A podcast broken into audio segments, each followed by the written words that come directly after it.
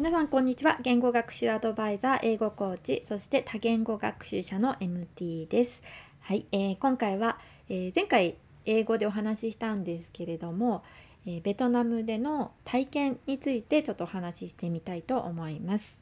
はいえー、っとですね私が大学生の頃にベトナム人のお友達とその妹さんねがベトナム人のお二人があの夏の間おばあちゃんのいるベトナムに、まあ、1ヶ月ぐらい帰るということだったのでで私もねあの来ないかっていうお誘いをしてもらってそれでまあそのねいい機会なので2週間ぐらいですね私は2週間ぐらいね行くことにしました。であの、まあ、まずはね、まあ、向こうその2人が先にベトナムに行っていて、まあ、私は後から行くっていう形だったんですけどもで私が着いて、まあ、着いたのはえー、ホーチミンですね。ホーチミン市に着いて、えー、それからホーチミン市の観光を2日ぐらいしてそれからまああのー、観光地なんかにも行ったりはしたんですけども、まあ、ほとんどね大部分はの彼女のおばあちゃんの家がある田舎ですね。ベトナムの真ん中ぐらいにある田舎で生活をしました。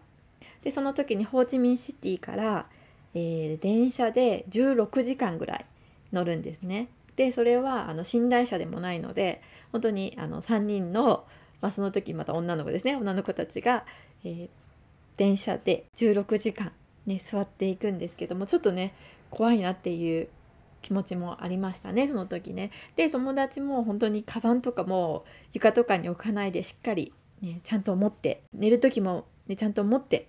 抱きしめて寝てねっていうことだったのでまあちょっと怖いなと思いながらもねあのカバンをあのちゃんとしっかり持ったまま寝たんですね。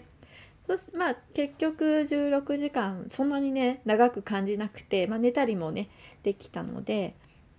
うんなんか無事にね、はい、楽しい楽しいあの電車旅になったんですけどもでそれからバスに乗って、えー、おばあちゃんとおじいちゃんのいる、えー、村に行きました。で村とってもね小さくてあの、まあ、村の生活が本当になんか私にとっては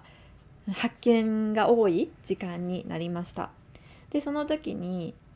あの、まあ、村の生活なんですけども朝まず4時に起きてすぐ朝ごはんを食べてそれからマーケットに行ってで朝のうちにね朝の涼しいうちにいろんなことをするんですよねいろんな仕事もしてしまって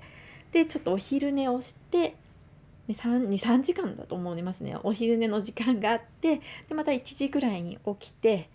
でそこからあの、まあ、海によく行っていました。で海でびっくりしたのが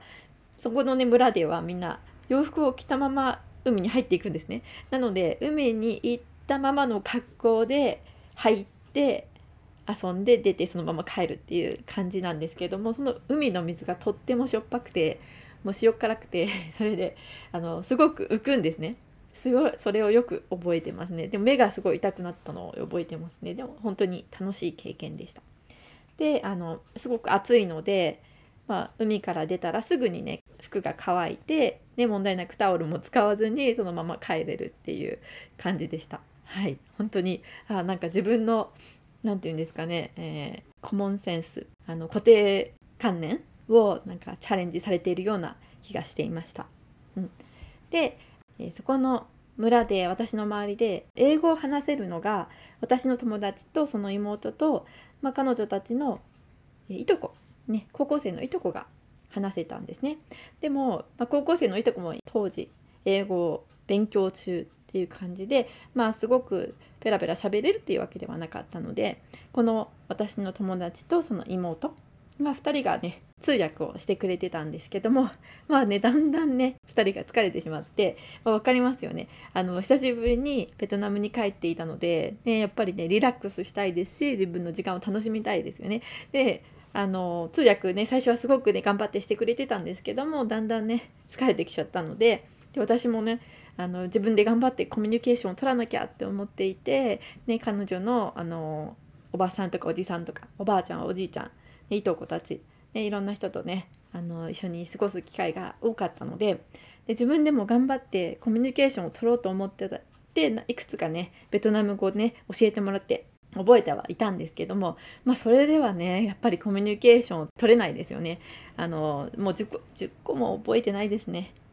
10個うんぐらいですかね覚えていて「まあ、こんにちは」とか「皆さん」とか「ありがと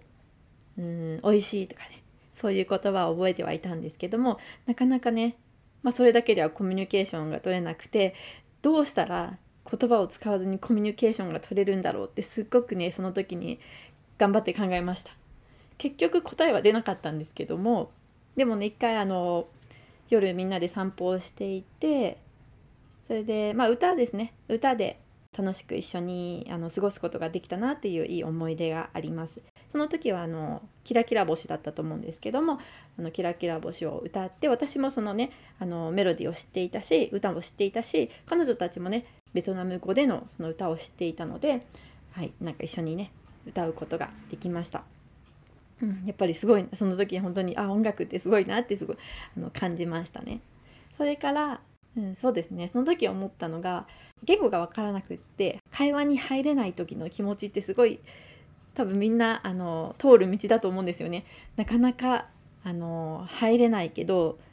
でもつまんなそうにしてると思われたくないっていう気持ちがあってそのうーんあの何とも言えない嫌な気持ちっていうのを多分あの言語学習者の方はみんなねあの通ってきているんだと思うんですけどもそれをねどうにかね味わわないで済む方法はないのかなってうんいつも考えてはいたんですけどもなかなか難しいんですよね。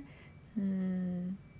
ね、なかなか話に入っていくのね最初は難しいので、まあ、頑張って聞いて聞き取れたところで、ね、あの相づちを打ったりとかあのリアクションしたりとかくらいしかできないんですけどもそこがね本当に難しいなと思っていて、うん、言語以外でのねコミュニケーションするとしたらどうなんだろうっていうのをすごくね考えていました。で私がねちゃんとその時ベトナム語をねもうちょっと知っていれば、ね、コミュニケーションがもっと取れたのにって思って帰ってからすぐねあのベトナム語のねテキストを買ったんですね今からすごいもう前ですね だいぶ前なんですけども買って今もあるんですけども少しだけ勉強したかなと思います。ねちょっとまあいや難しくてやめてしまったんですけどもその時には本当にやっぱり言語って大切だ。コミュニケーション取るにはやっぱり言語はすごいって思ったので、うん、そのテキストを買ってちょっとね勉強したりもしてみました、うん、やっぱりねよく考えると言語ってすごいんですよね、うん、お互いその知識があるだけで意思疎通ができるってすごいなって思っていてね全然違うところに住んでいる人でも、ね、自分が英語を話したりで相手も英語を学んでいたり、ね、英語を元から話す人ネイティブの方だったりするともうそれで、ね、その英語というコミュニケーションツールを使って意思疎通ができるって本当にすごいなって思いますよね。うん。だからやっぱりね言語は素晴らしい。ということが言いたかったかな。はいと思います Okay, so はい、ここまで聞いてくださってありがとうございました。That's all for today. Thank you so much for listening and hope to see you next time. Bye!